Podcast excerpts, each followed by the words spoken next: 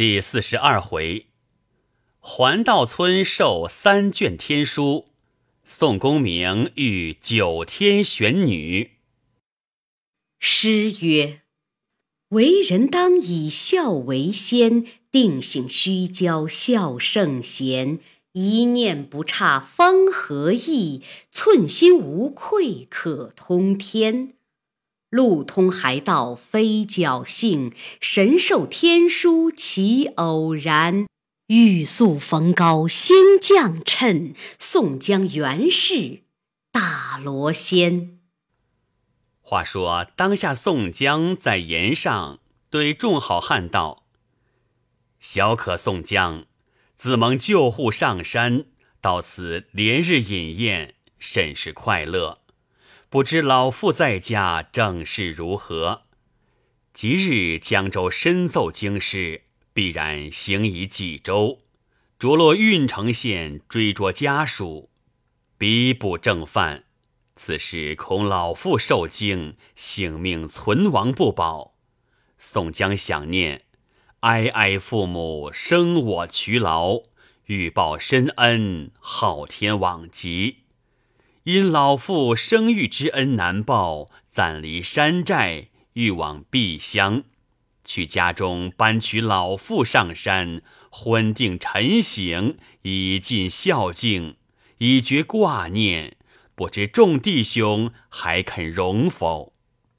晁盖道：“贤弟，这件事人伦中大事，养生送死，人子之道，不成我和你受用快乐。”倒叫家中老妇吃苦，如何不依贤弟？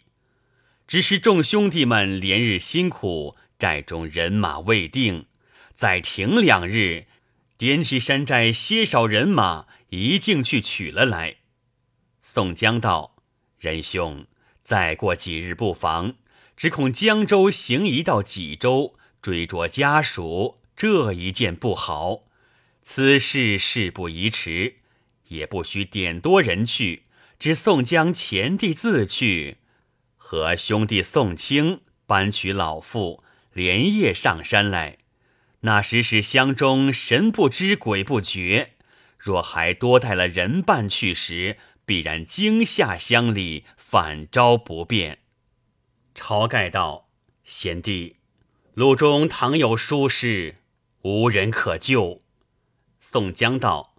若为父亲死而无怨，当日苦留不住，宋江坚持要行，便取了个毡笠带了，提条短棒，腰带利刃，便下山去。众头领送过金沙滩自回。且说宋江过了渡，到朱贵酒店里上岸，出大路投郓城县来。路上少不得饥餐可饮，夜住小行。一日奔宋家村晚了，到不得，且投客店歇了。次日暂行到宋家村时，却早，且在林子里伏了，等待到晚，却投庄上来敲后门。庄里听的，只见宋江出来开门，见了哥哥，吃那一惊。慌忙道：“哥哥，你回家来怎的？”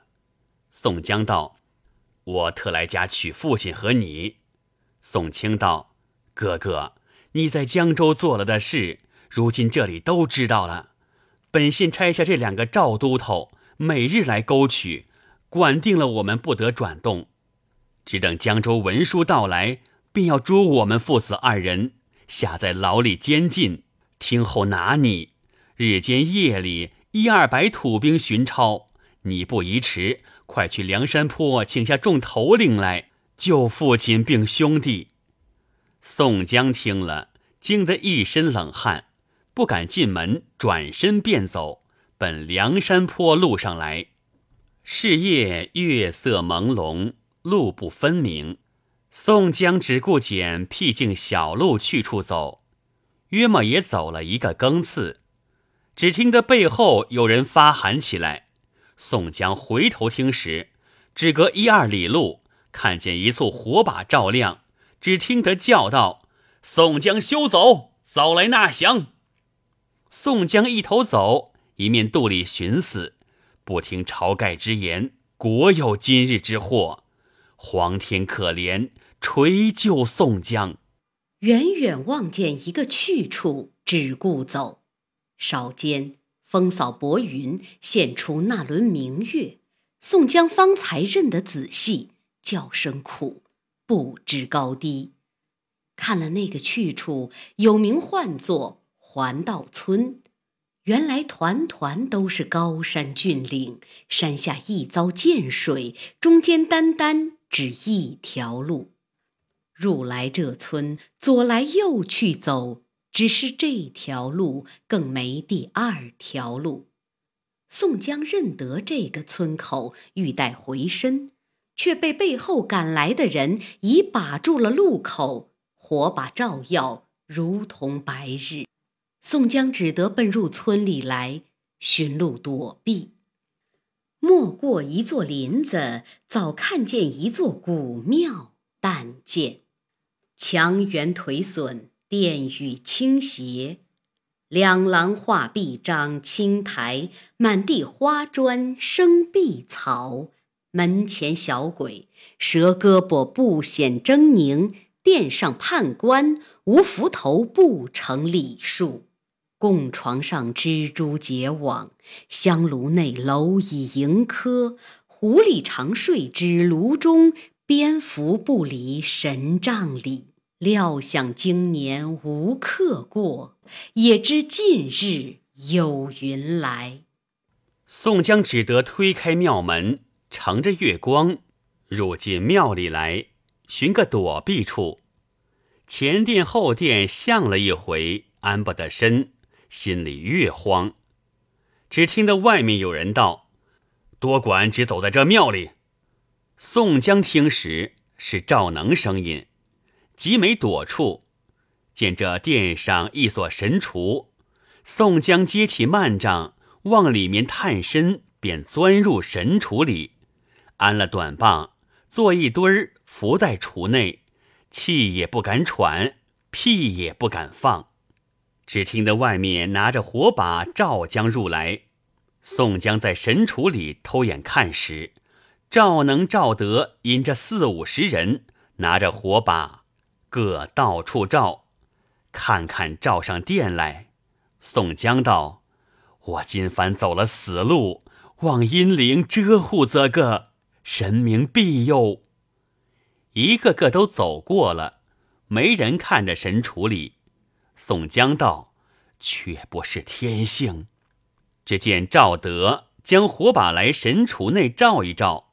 宋江道：“我这番端地受缚。”赵德一只手将坡刀杆挑起神杖，上下把火指一照，火焰冲将起来，冲下一片乌尘来，正落在赵德眼里，迷了眼，便将火把丢在地下，一脚踏灭了，走出殿门外来，对土兵们道：“这厮不在庙里，别又无路。”却走向哪里去了？土兵众人答道：“多是这厮走入村中树林里去了。这里不怕他走到哪里去。这个村唤作环道村，只有这条路出入。里面虽有高山林木，却无路上得去。亦不怕他走了，都头只把住村口，他便会插翅飞上天去，也走不脱了。待天明，村里去细细搜捉。”赵能、赵德道也是，引了土兵下殿去了。宋江道：“却不失神明护佑，若还得了性命，必当重修庙宇，再建祠堂，引灵保佑则个。”说犹未了，只听得有几个土兵在于庙门前叫道：“都头在这里了！”赵能、赵德和众人一伙抢入来。宋江道。却不又是晦气，这遭必被擒捉。赵能到庙前问时，在哪里？土兵道：“都头，你来看，庙门上两个陈守记，一定是却才推开庙门，闪在里面去了。”赵能道：“说的是，再仔细搜一搜看。”这伙人再入庙里来搜看。宋江道：“我命运这般简拙，今番必是休了。”那伙人去殿前殿后搜遍，只不曾翻过砖来。众人又搜了一回，火把看看照上殿来。赵能道：“多是只在神厨里，却才兄弟看不仔细，我自照一照看。”一个土兵拿着火把，赵能一手接起幔帐，五七个人伸头来看，不看万事俱休，才看一看，只见神厨里卷起一阵恶风，将那火把都吹灭了，黑腾腾照了庙宇，对面不见。赵能道：“去又作怪，平地里卷起这阵恶风来，想是神明在里面。”定嗔怪我们只管来照，因此起这阵恶风险应。我们且去罢休，只守住村口，待天明再来寻获。赵德道：“只是神厨里不曾看得仔细，再把枪去说一说。”赵能道：“也是。”两个却待向前，只听得殿后又卷起一阵怪风，吹得飞沙走石，滚将下来。摇的那殿宇稀稀的动，照下一阵黑云，不合了上下，冷气侵人，毛发竖立。赵能情之不好，叫了赵德道：“兄弟，快走，神明不乐。”众人一哄，都奔下殿来，往庙门外跑走。有几个颠翻了的，也有闪绿了腿的，爬得起来奔命。走出庙门，只听得庙里有人叫：“饶恕我们！”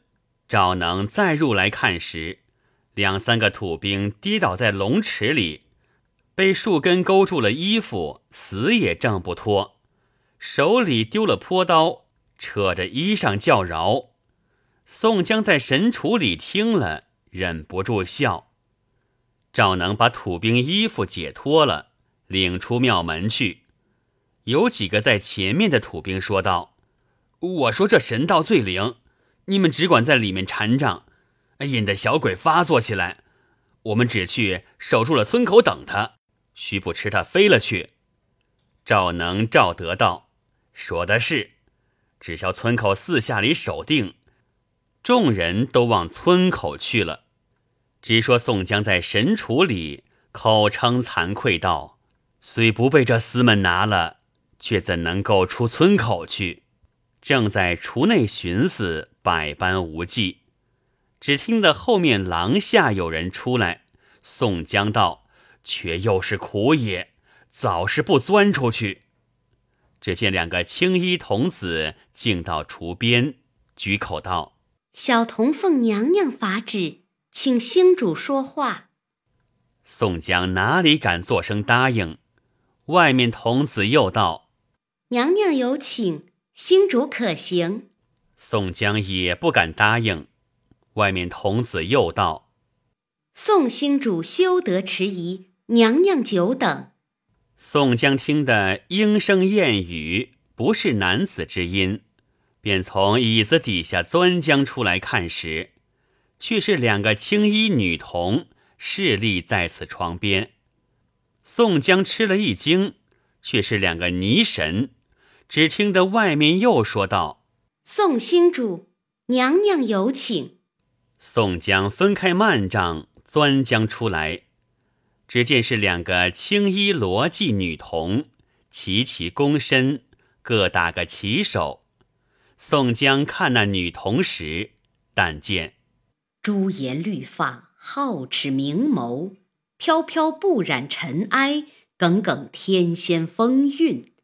罗诗髻山峰堆拥，凤头鞋莲瓣轻盈，绫抹身轻，一色织成银缕，带飞真紫，双环结就金霞。依稀阆苑东双城，仿佛蓬莱花鸟使。当下宋江问道：“二位仙童自何而来？”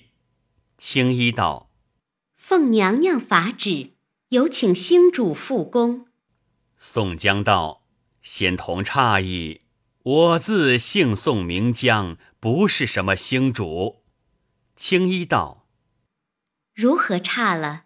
请星主便行，娘娘久等。”宋江道：“呃，什么娘娘？亦不曾拜时，如何敢去？”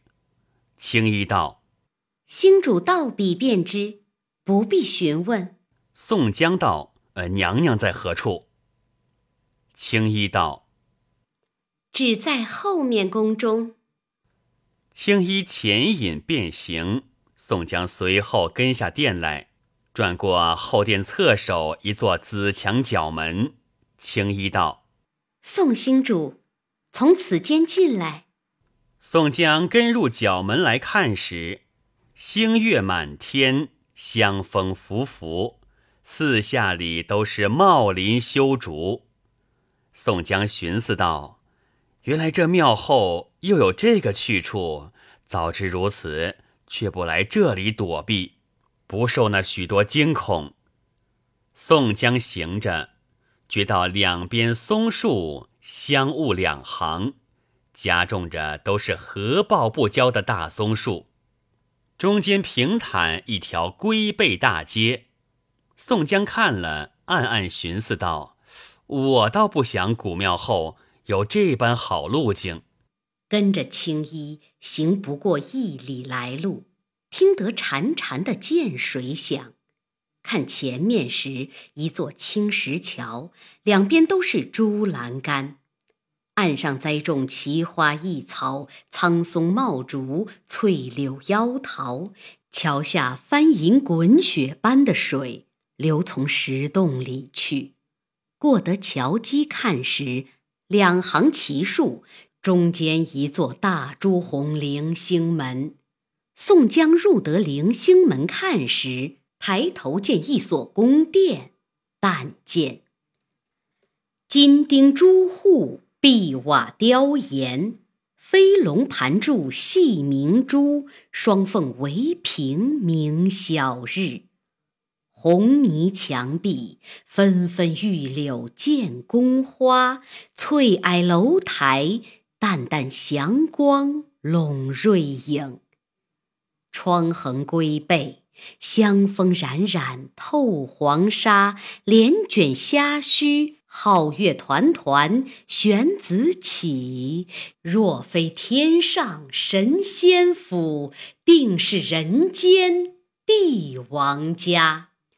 宋江见了，寻思道：“我生居郓城县，不曾听得说有这个去处，心中惊恐，不敢动脚。”青衣催促，请星主行。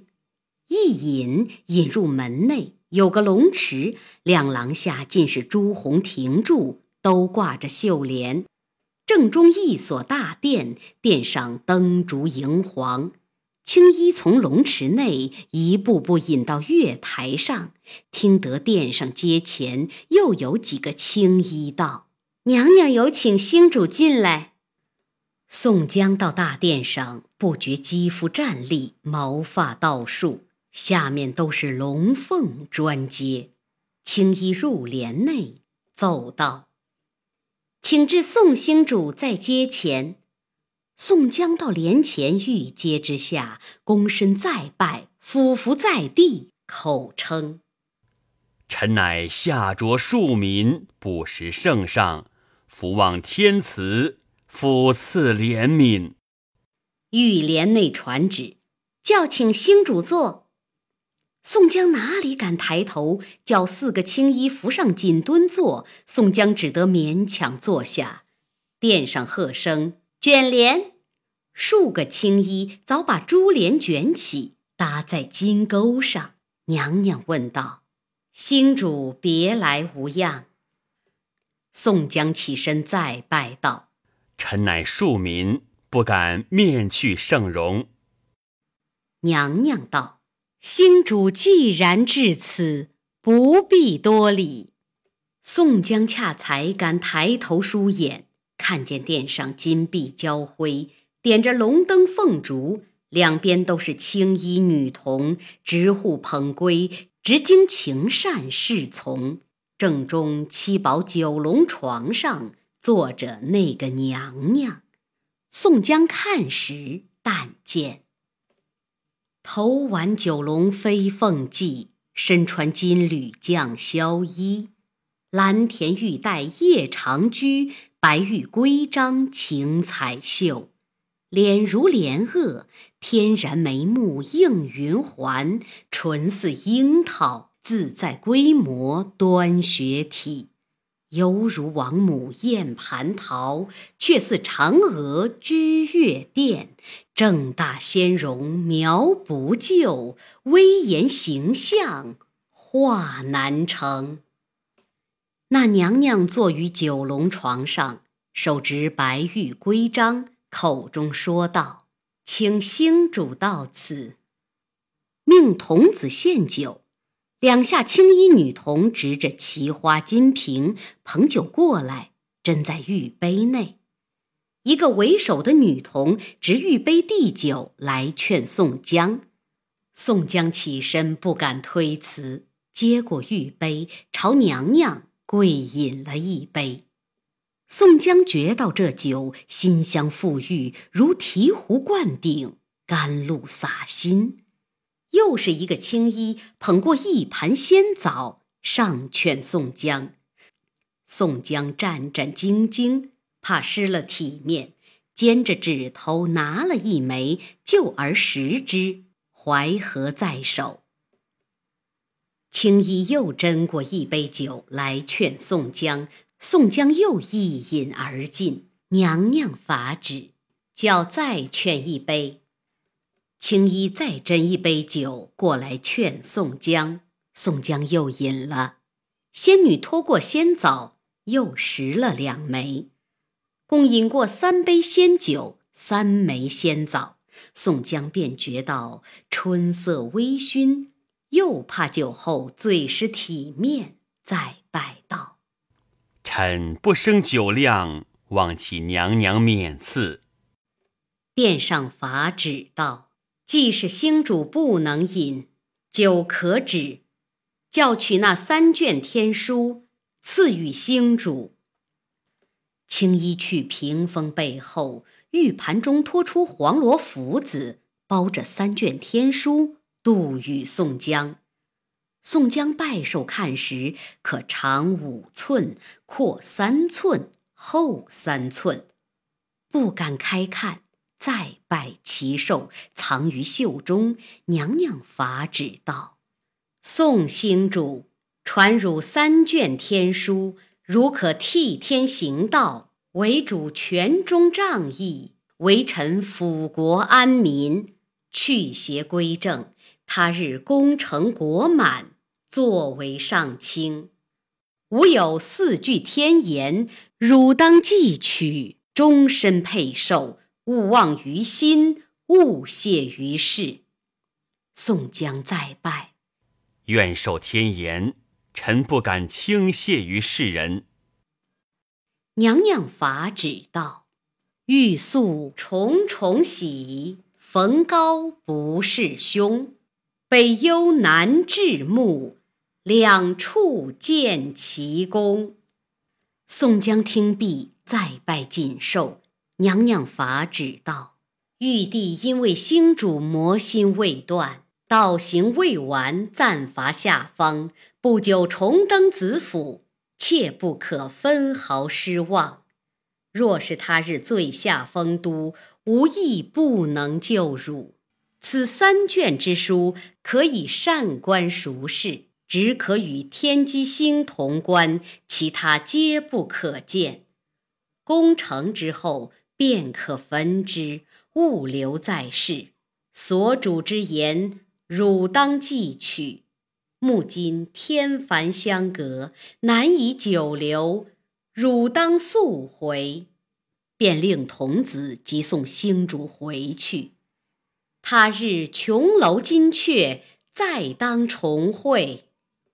宋江便谢了娘娘，跟随青衣女童下得殿庭来，出得灵星门，送至石桥边。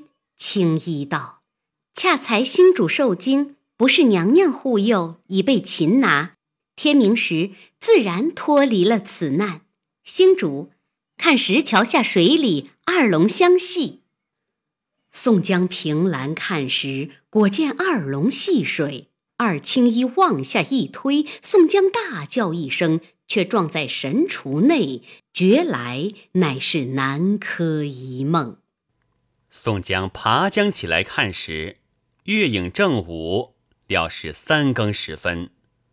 宋江把袖子里摸时，手里枣核三个，袖里帕子包着天书。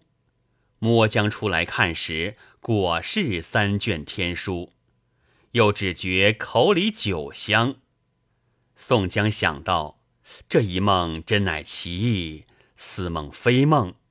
若把作梦来，如何有这天书在袖子里，口中又酒香，枣核在手里，说与我的言语都记得，不曾忘了一句。不把作梦来。我自分明在神厨里一脚跌将出来，有甚难见处？想是此间神圣最灵显化如此，只是不知是何神明。揭起帐幔看时，九龙椅上坐着一个娘娘，正和梦中一般。宋江寻思道：“这娘娘呼我做星主。”想我前生非等闲人也，这三卷天书必然有用。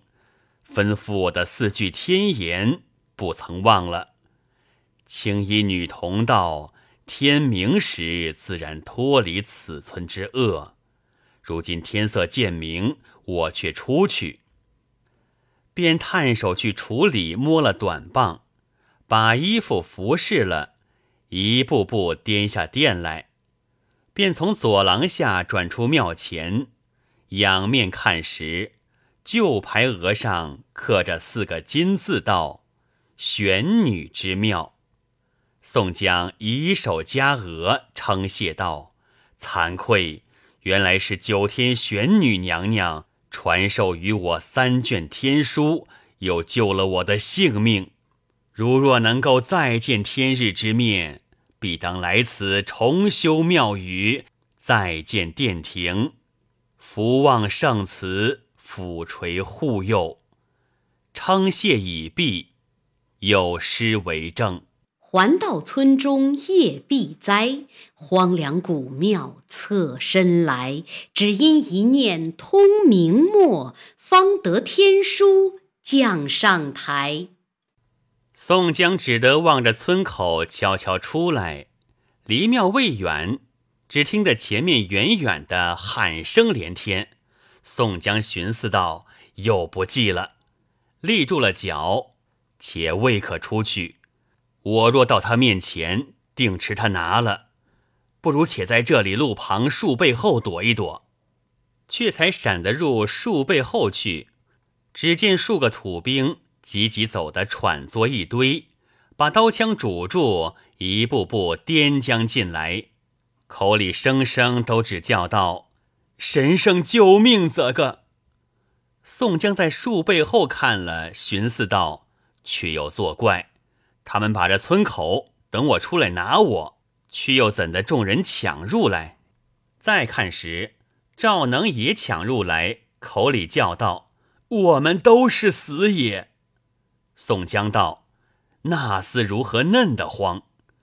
却见背后一条大汉追将入来，那大汉上半截不着一丝，露出鬼怪般肉，手里拿着两板夹钢板斧，口里喝道：“寒鸟休走！”远观不睹，近看分明，正是黑旋风李逵。宋江想到。莫非是梦里吗？不敢走出去。那赵能正走到庙前，被松树根指一半，一跤颠在地下。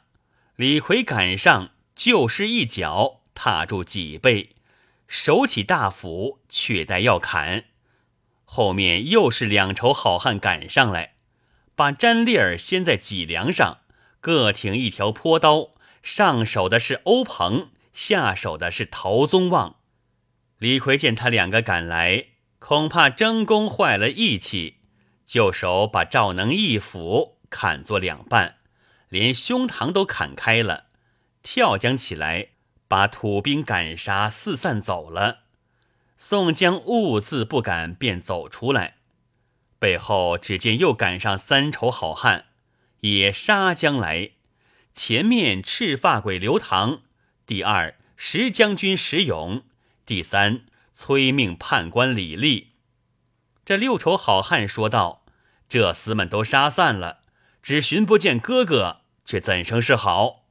石勇叫道：“吾那松树背后一人立在那里。”宋江方才敢挺身出来说道：“感谢众兄弟们，又来救我性命，将何以报大恩？”六丑好汉见了宋江，大喜道。哥哥有了，快去报与潮头领得知。石勇、李立分头去了。宋江问刘唐道：“你们如何得知来这里救我？”刘唐答道：“哥哥前脚下的山来，潮头领与吴军师放心不下，便叫戴院长随即下来探听哥哥下落。潮头领又自己放心不下，再着我等众人前来接应。”只恐哥哥倘有些疏失，半路里撞见戴宗道，两个贼驴追赶捕捉哥哥。朝头领大怒，吩咐戴宗去山寨，只叫留下吴军师公孙胜、阮家三弟兄吕方、郭胜、朱贵、白胜看守寨栅，其余弟兄都叫来此间寻赶哥哥。听的人说道：“赶宋江入环道村去了。”村口守把的这厮们尽数杀了，不留一个。只有这几个奔进村里来，随即李大哥追来，我等都赶入来。不想哥哥在这里。说犹未了，石勇引将晁盖、花荣、秦明、黄信、薛勇、蒋敬、马林到来。李立引将李俊、穆弘、张衡、张顺、穆春、侯健。萧让、金大坚一行，众多好汉都相见了。宋江作谢众位头领。晁盖道：“我叫贤弟不须亲自下山，不听愚兄之言，险些又做出来。”宋江道：“小可兄弟只为父亲这一事，悬肠挂肚，坐卧不安，不由宋江不来取。”晁盖道。好叫贤弟欢喜，令尊并令弟家眷。我先叫戴宗引杜迁、宋万、王矮虎、郑天寿同为同莽送去，已到山寨中了。宋江听得大喜，拜谢晁盖道：“若得仁兄如此施恩，宋江死亦无怨。”晁盖、宋江俱各欢喜，与众头领个个上马。离了环道村口，宋江在马上以手夹额，望空顶礼，称谢神明庇佑之力，容日专当拜还心愿。有诗为证：且喜余生得命归，波床身喜脱灾飞。仰天祝谢人朝盖，暗把家园。再得回。且说一行人马离了环道村，径回梁山坡来。吴学究领了守山头领，直到金沙滩，都来迎接着。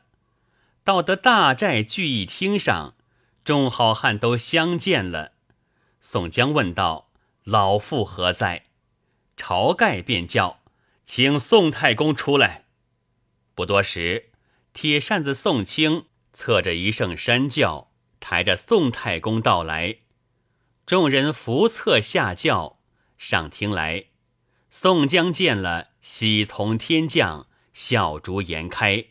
宋江再拜道：“老父惊恐，宋江做了不孝之子，负累了父亲，吃惊受怕。”宋太公道：“颇乃赵能那厮弟兄两个。”每日拨人来守定了我们，只待江州公文到来，便要捉取我父子二人，借送官司。听得你在庄后敲门，此时已有八九个土兵在前面草厅上，续后不见了，不知怎的赶出去了。到三更时候，又有二百余人把庄门开了，将我搭扶上轿台了，叫你兄弟四郎收拾了香笼，放火烧了庄院。那时不由我问个缘由，竟来到这里。宋江道：“今日父子团圆相见，即来众兄弟之利也。”叫兄弟宋清拜谢了众头领。晁盖众人都来参见宋太公已毕，一面杀牛宰马，且做庆喜筵席，作贺宋公明父子团圆。当日尽醉方散。次日又排筵宴贺喜，大小头领尽皆欢喜。第三日又做筵席，庆贺宋江父子玩聚。忽然感动公孙胜一个念头，思忆老母在冀州离家日久，未知如何。众人饮酒之时，只见公孙胜起身对众头领说道。敢蒙众位豪杰相待贫道许多时，恩同骨肉。只是小道自从跟随着朝头领到山，逐日宴乐，一向不曾还乡。冀州老母在彼，亦恐我真人本失玄望，欲待回乡省事一遭，暂别众头领三五个月，再回来相见，以满小道之愿。免致老母挂念玄望之心。晁盖道：“向日已闻先生所言，令堂在北方无人侍奉。今既如此说时，难以阻当。只是不忍分别，虽然要行，只是来日相送。”公孙胜谢了，当日尽醉方散，各自归帐内安歇。次日早，就关下排了筵席，与公孙胜饯行。其日众头领都在关下送路。且说公孙胜依旧做云游道士打扮了，腰里腰包、肚包，背上雌雄宝剑，肩甲上挂着棕笠，手中拿把鳖壳扇，便下山来。众头领接住，就关下筵席，个个把盏送别。饯行已毕，晁盖道：“怡清先生，此去难留，却不可失信。本是不容先生去，只是老尊堂在上，不敢阻当。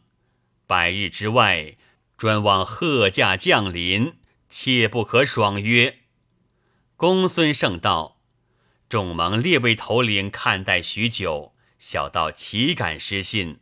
回家参过本师真人，安顿了老母，便回山寨。宋江道：“先生何不将带几个人去，一发就搬去老尊堂上山，早晚也得侍奉。”公孙胜道：“老母平生只爱清幽，吃不得惊吓，因此不敢取来。”家中自有田产山庄，老母自能料理。小道只去省事一遭便来，再得聚义。宋江道：“既然如此，专听遵命，指望早早降临为幸。”晁盖取出一盘黄白之资相送。公孙胜道：“不小许多，但只要三分足矣。”晁盖定叫收了一半，打拴在腰包里，打个旗手，别了众人，过金沙滩便行，往冀州去了。众头领席散，却在上山，只见黑旋风李逵就关下放声大哭起来。宋江连忙问道：“兄弟，你如何烦恼？”李逵哭道。干鸟气吗？这个也去取爷，那个也去望娘，偏铁牛是土掘坑里钻出来的。晁盖便问道：“你如今待要怎的？”李逵道：“我只有一个老娘在家里，我的哥哥又在别人家做长工，如何养得我娘快乐？我要去娶她来这里，快乐几时也好。”晁盖道：“李逵说的是，我差几个人同你去取了上山来。”也是十分好事。宋江便道：“使不得，李家兄弟生性不好，回乡去必然有失。若是叫人和他去，亦是不好。况且他性如烈火，道路上必有冲撞。他又在江州杀了许多人，哪个不认得他是黑旋风？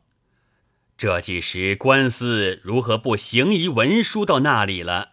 必然原籍追捕，你又形貌凶恶，倘有疏失，路程遥远，如何得知？你且过几时，打听的平静了，去取未迟。李逵焦躁叫道：“哥哥，你也是个不平心的人，你的爷便要取上山来快活，我的娘由他在村里受苦，误的不是气破了铁牛的肚子。”宋江道：“兄弟，你不要焦躁。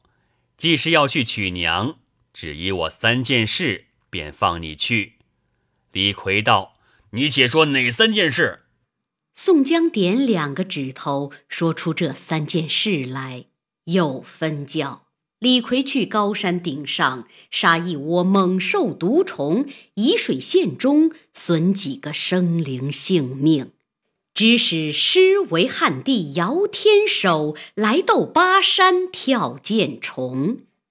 毕竟宋江对李逵说出哪三件事来，且听下回分解。